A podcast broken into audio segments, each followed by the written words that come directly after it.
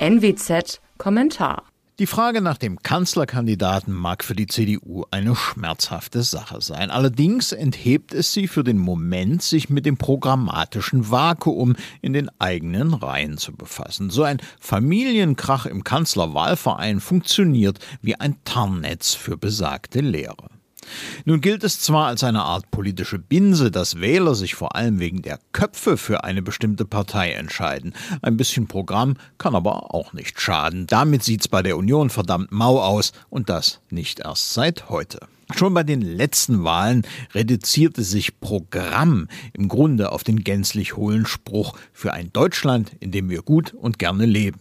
So infantil wie dümmlich mit Fedit Google abgekürzt. Heute weiß immer noch niemand so recht, wofür die Union in den kommenden vier Jahren eigentlich stehen will, was sie zu tun gedenkt, wenn man ihr seine Stimme gibt. Um das zu illustrieren, genügt im Grunde der Blick auf ein ausgewähltes Politikfeld. Söder trägt jüngst gern das Klimaschutzbanner vor sich her, meint in der Union müsse Zitat Klimaschutz Grundphilosophie sein.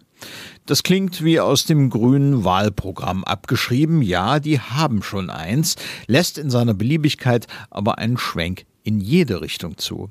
Derartiges kennt man von Söder, man erinnere sich an die Asylkrise. Irgendetwas Substanzielles zur Frage, wie der Wohlstand in diesem Land in Zukunft gesichert werden soll, ist von der Union dagegen nicht zu vernehmen.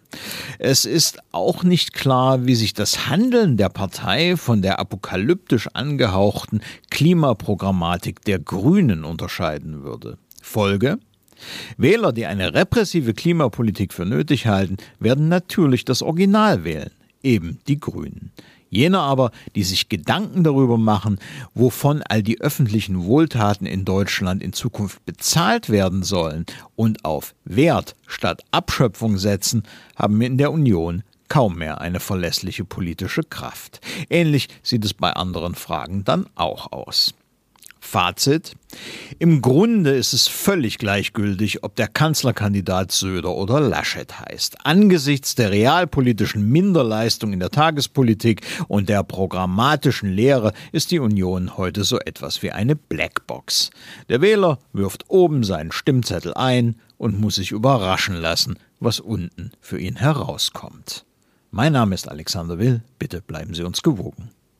Sie hörten einen Kommentar der Nordwestzeitung.